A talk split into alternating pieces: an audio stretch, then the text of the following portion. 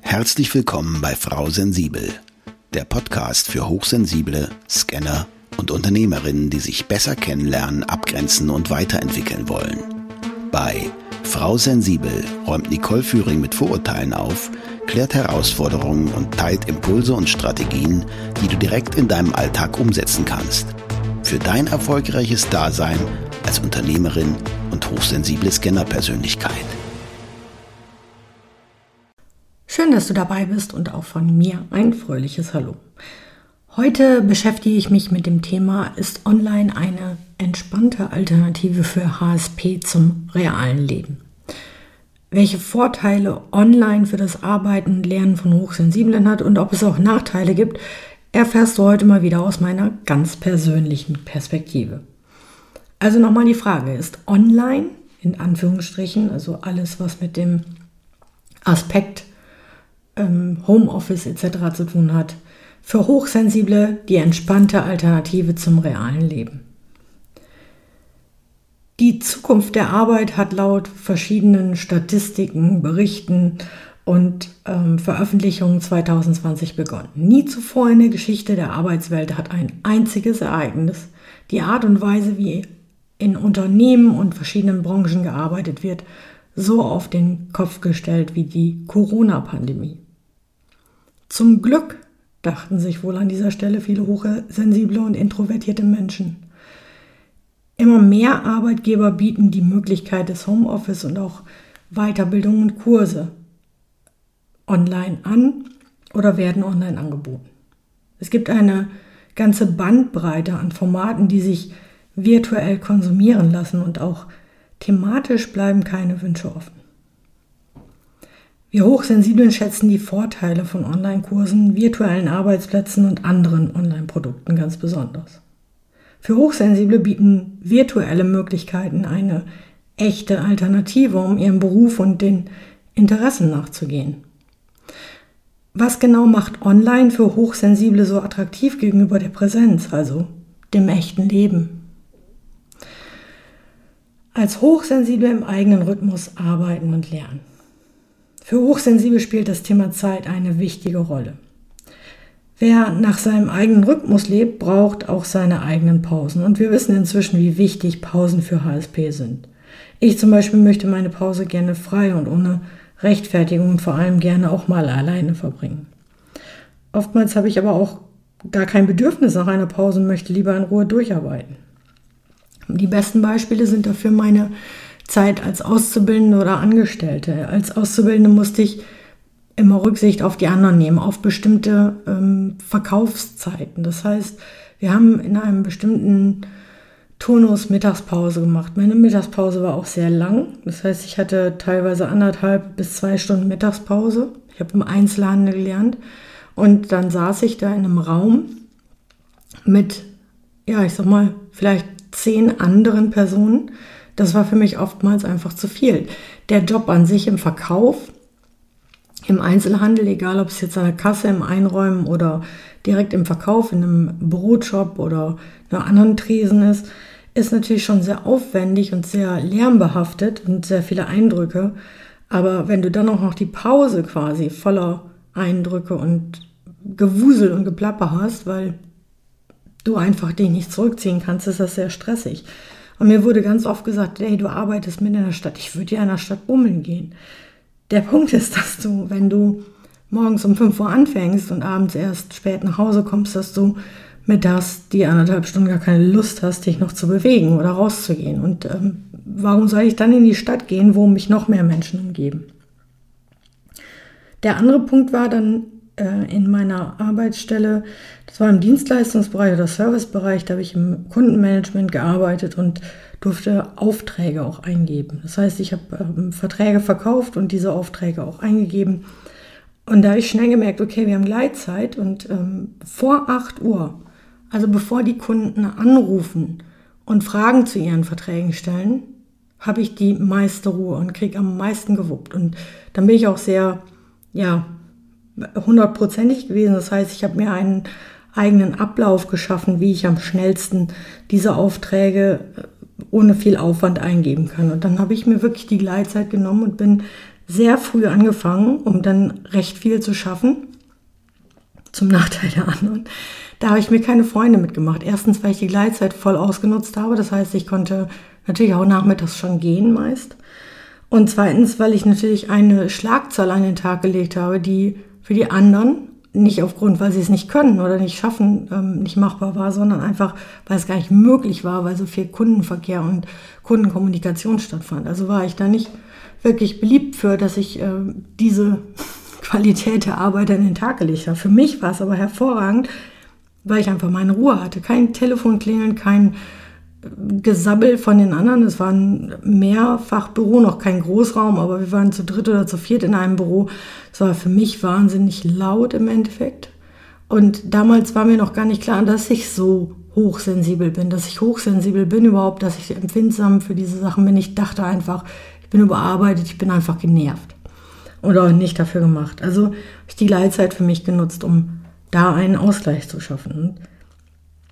Das funktioniert heute perfekt in der eigenen Umgebung. Das heißt, ich habe jetzt mein Homeoffice bzw. mein Unternehmen und HSP können daher online viel besser nach ihren eigenen Phasen arbeiten, ohne sich erklären zu müssen. Das heißt, jeder, der als HSP die Möglichkeit hat, einen Homeoffice-Platz ähm, zu nutzen, der wird das auch tun. Hochsensibel gegenüber Geräuschen, Licht und Luft warum online da meist besser ist als offline. Hochsensible Menschen haben ein stärkeres Empfinden für äußere Einflüsse. Das gilt für die Räumlichkeiten, die Geräuschkulisse, hatte ich eben in Bezug auf das Büro schon gesagt, aber auch für Gerüche und Lichtverhältnisse. Ein muffiger Raum und das Gebrabbel von anderen Menschen kann natürlich jeden nerven, aber für HSP ist schnell das Maß voll. Ich bin dann tatsächlich sehr schnell gereizt und gestresst und das lässt sich in einer fremden Umgebung weniger steuern als in den eigenen vier Wänden. Zu Hause bin ich in einem geschützten Raum. Das eigene Zuhause ist mein Wohlfühlfaktor und wenn ich mich wohlfühle, bin ich auch deutlich gelassener ähm, und zufriedener, auch im zwischenmenschlichen Umgang. Das heißt, ich bin entspannter, wenn ich mit Menschen spreche. Und der nächste Punkt ist, online erlaubt Abgrenzung zu anderen Menschen. Neben der Zeit und den äußeren Faktoren spielen die Menschen auch eine große Rolle. Unter Leuten zu sein, die man sich nicht selber ausgesucht hat, an Orten, die man nicht selber gestaltet hat, ich sag mal ungünstig. Da heißt es Energie sammeln, erden und Schutzzauber ausführen und für Nicht-Harry Potter-Fans eine Übung zur besseren Abgrenzung anwenden. Das heißt, du machst dir, du legst dir einen dicken Mantel um, das sogenannte dicke Fell, da gibt es eine Übung zu, oder machst dir einen Ball, der nicht durchlässig ist für die Anfeindung, für die Sticheleien anderer zum Beispiel. Da habe ich auch mal ein Video zu gemacht. Kann ich gerne in den Shownotes verlinken. Für mich als HSE sind solche Veranstaltungen im, in dem laufenden Moment immer irgendwie wie eine Art Kirmes. Es gibt tausend spannende Dinge, Informationen und interessante Menschen. Aber wenn ich die Veranstaltung dann verlasse, beginnt das Deep Processing. Zusammenhänge erkennen, Bedeutungen geben und verstehen, Lösungen finden und mit bereits vorhandenen Erkenntnissen verbinden. Die Veranstaltung wirkt also noch lange nach. Radikaler Energieverbrauch. Im Gegensatz zu einer Online-Veranstaltung. Ich klicke mich rein, schalte mich stumm und eventuell auch keine Kamera an. Bei den meisten Webinaren muss ich das sowieso nicht. Und ich kann mir einen Überblick verschaffen. Und wenn ich will, Kontakt zu bestimmten Personen aufnehmen oder eben auch nicht. Manchmal wirst du ja auch angeschrieben und denkst, äh, ist irgendwie unangenehm. Du kannst dann immer noch hinterher sagen, Mensch, habe ich gar nicht gesehen im Eifer des Gefechts oder was weiß ich auch immer. Ich kann sogar den Smalltalk umgehen und einfach wahrnehmen, wie die Menschen so drauf sind. Manchmal passiert dann tatsächlich so eine Verbindung mit jemandem, der ganz ähnlich tickt und wir starten mit Deep Talk, also echtem Interesse. Tatsächlich ist das aber auch eher die Ausnahme. Und da sind wir dann auch schon beim Punkt virtueller Austausch mit Gleichgesinnten. Wir HSP sind keine Einsiedler. Wir wollen und suchen auch den Austausch mit anderen, am liebsten mit Gleichgesinnten.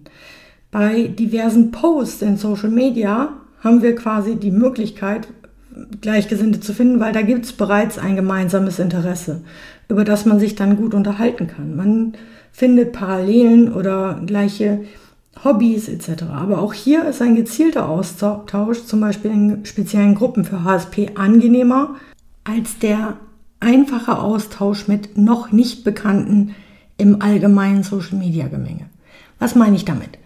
Ich meine, wenn ich jetzt jemanden noch nicht kenne und der erste Kontakt fängt an, dann kommt es oft wiederum zu Smalltalk. Smalltalk ist aber wieder das, was wir HSP überhaupt nicht so gut können und meist auch nicht wollen, weil das ist nicht das, was wir an Werten, an, an Wertschätzung, an Interesse im Austausch genießen. Das ist für uns Zeitverschwendung und das meinen wir nicht mal abwerten, sondern eher wertschätzen. Wir wollen die Zeit mit Dingen verbringen, die wertvoll sind und auch sinnvoll. Also dieses ganze Sinngetue, sage ich jetzt mal, was die HSP so haben, das ist nicht vorgeschoben, sondern sie wollen wirklich sinnvolle Dinge tun und darüber sprechen und nicht ihre Zeit mit Geplänkel, was von den anderen nicht so gemeint ist, austauschen. Also wenn ich über das Wetter spreche, dann meine ich das auch so. Ich spreche aber selten über das Wetter. Gut, fassen wir nochmal zusammen. Ich würde nicht sagen, dass online die Alternative ist, aber es ist eine Möglichkeit, sich quasi für einige Dinge einen anderen geschützten Raum zu suchen. Will meinen, ich kann besser mal eine Fortbildung online durchführen oder einen Kurs mitmachen oder ein Coaching online geben auch für andere hochsensitive oder hochsensible Personen, weil sie einfach ihren persönlichen Bereich nicht verlassen müssen. Sie können sich besser einrichten, sie fühlen sich wohl. Das ist gerade für die ersten Coaching-Sessions bei mir ein wichtiges Merkmal, dass sie sich wohlfühlen. Und wenn das dann online stattfindet, ist das für mich wirklich fein. Ich bin dann sogar, glaube ich, besser, wenn wir den Online-Austausch haben. Ich habe ganz, ganz viele meiner Klienten noch nie live und in Farbe gesehen. Ich kann auch da die, ähm, ja, wie soll ich das sagen, die Gefühle, die Emotionen wahrnehmen. Man kann das spüren. Wir haben Kameras. Ähm, über das Hören kriege ich sehr viel mit. Über die Gestik, die Mimik, das Verhalten bekomme ich sehr viel mit. Und da kann es für das Gegenüber sehr viel einfacher sein, das online zu machen. Deswegen wenn du Angst davor hast oder die Scheu davor hattest, ah, da muss ich da persönlich hin oder die ist auch zu weit weg, kein Problem. Wir machen das auch online quasi über Video. Ich habe auch Klienten, die wollen kein Video. Funktioniert auch.